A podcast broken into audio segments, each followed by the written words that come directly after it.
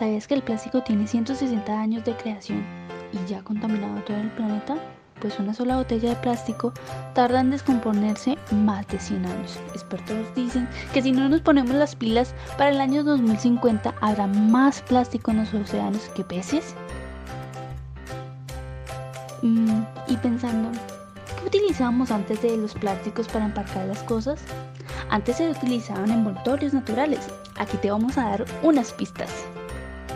Cuando vayas al mercado no lleves una bolsa de plástico, más bien lleva una bolsa reutilizable de tela. Si tienes que llevar una botella de agua, lleva una de plástico no desechable. Para envolver utiliza papel periódico, cartón o hojas de plantas.